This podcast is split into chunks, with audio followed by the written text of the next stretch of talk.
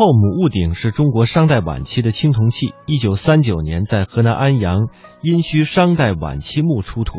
因为鼎腹内壁铸有“司母戊”这三个字，所以一直被称作是司母戊鼎。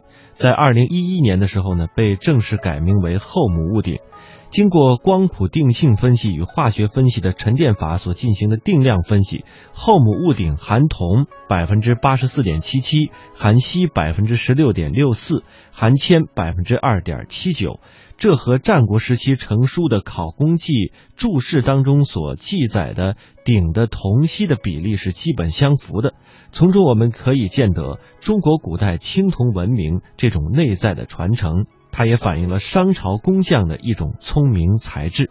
接下来，我们跟随国宝档案当中的国之重器后母戊鼎，来感受后母戊鼎的历史渊源。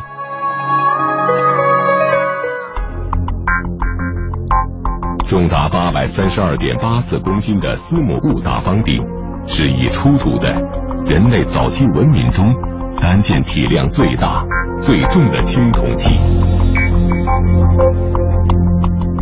一件器物重量和尺寸每增加一倍，制造的难度系数大约增加八倍，因此司母戊大方鼎代表了三千年前殷商时代青铜冶铸技术的最高成就。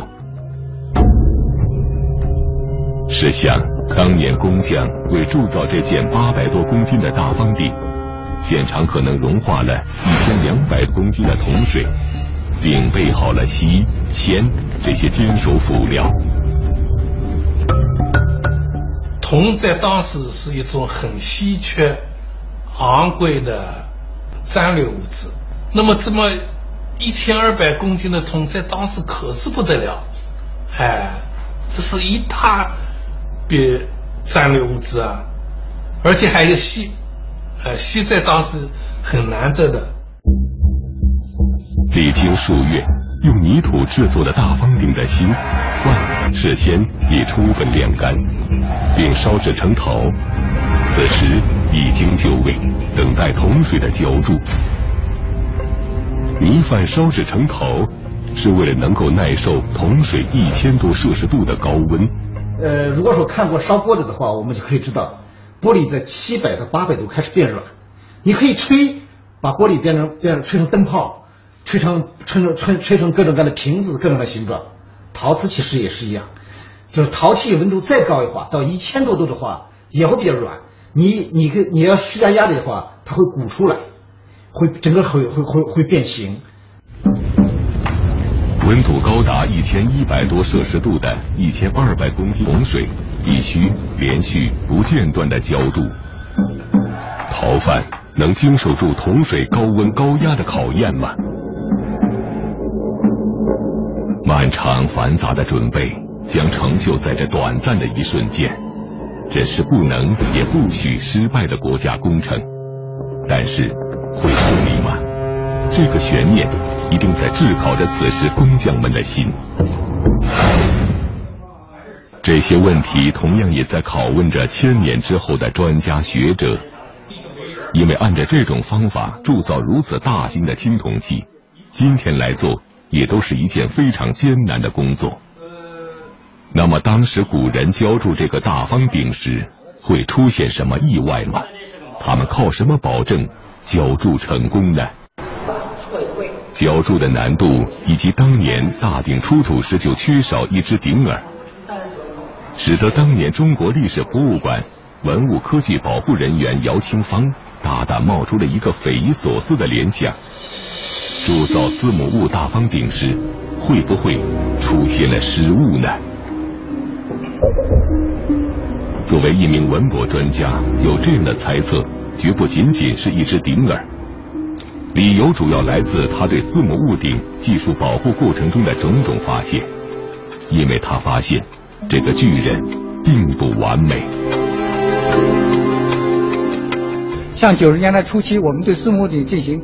一些精确的测量、尺寸测量啊、重量测量啊，哎，表面纹饰的观察的时候呢，就发现很多问题。比方像它顶的口沿都不是直线啊，都有变形。另外，它顶壁呢厚薄不一致。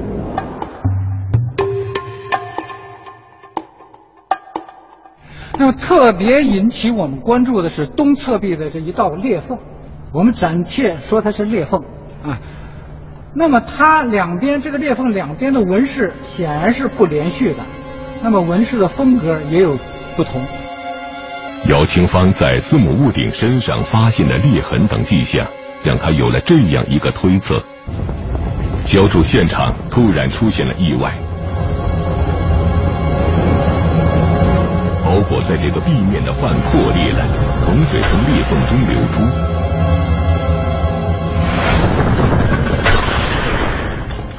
要了解姚庆芳对这条铸缝的推理，就需要了解中国古代青铜器独特的范铸工艺。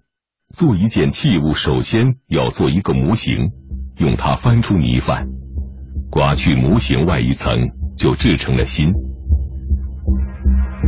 为耐住铜水的高温，范和芯要先烧制成陶。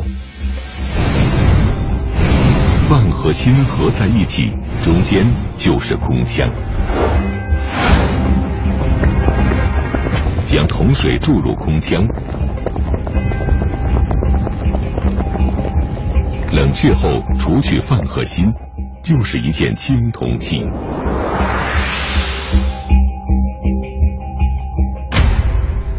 陶在一千多度以后啊，就会就会变软。如果说你再给它更大的压力的话，就会把那个甚至压迫，会把这个饭会压迫，会产生一些逃火缺陷。我们可以看到那个司母屋顶，它的四边，特别是长边发生了变形，这也是因为压力太大以后啊，把这个饭变软了以后啊，朝外推的一个结果。浇筑时铜水的高温和压力有可能使饭发生破裂。如果这种情况发生，那么破裂的壁面。会被再次包饭补住。如果补住，两边铜水不会完全一样。于是姚兴芳特别对这个壁面做了 X 光的探伤，并对两侧浇筑的结合面，也就是柱缝的两侧，做出金属加热后的结构分析。因为只有加热，才能使两侧的铜水结合在一起。分析数据显示，两边有着明显的差异，这使姚清芳更加相信自己的判断。这个壁面的一部分是补助的，如果补助顶身上必然还会留下印记。姚清芳再次观察纹饰，发现两边有很多的差异，应该不是一块范上的纹饰。如果顶壁处遗失了铜水。那么大鼎就会缺少一部分铜水，大鼎的腿可能就浇不满，就有可能再包饭补助。呃，从这个四母顶的四条柱足，咱们进行观察的话，还可以发现这个足的上半部分，它的纹饰和它的呃那个特点都是很明显的，花纹都比较清晰，但是下半部分。尤其是足端部，四个足端部粗细不匀，而且没有纹饰，啊，铸造质量呢也很粗糙。那这说明什么问题呢？很可能它不是一次铸成的。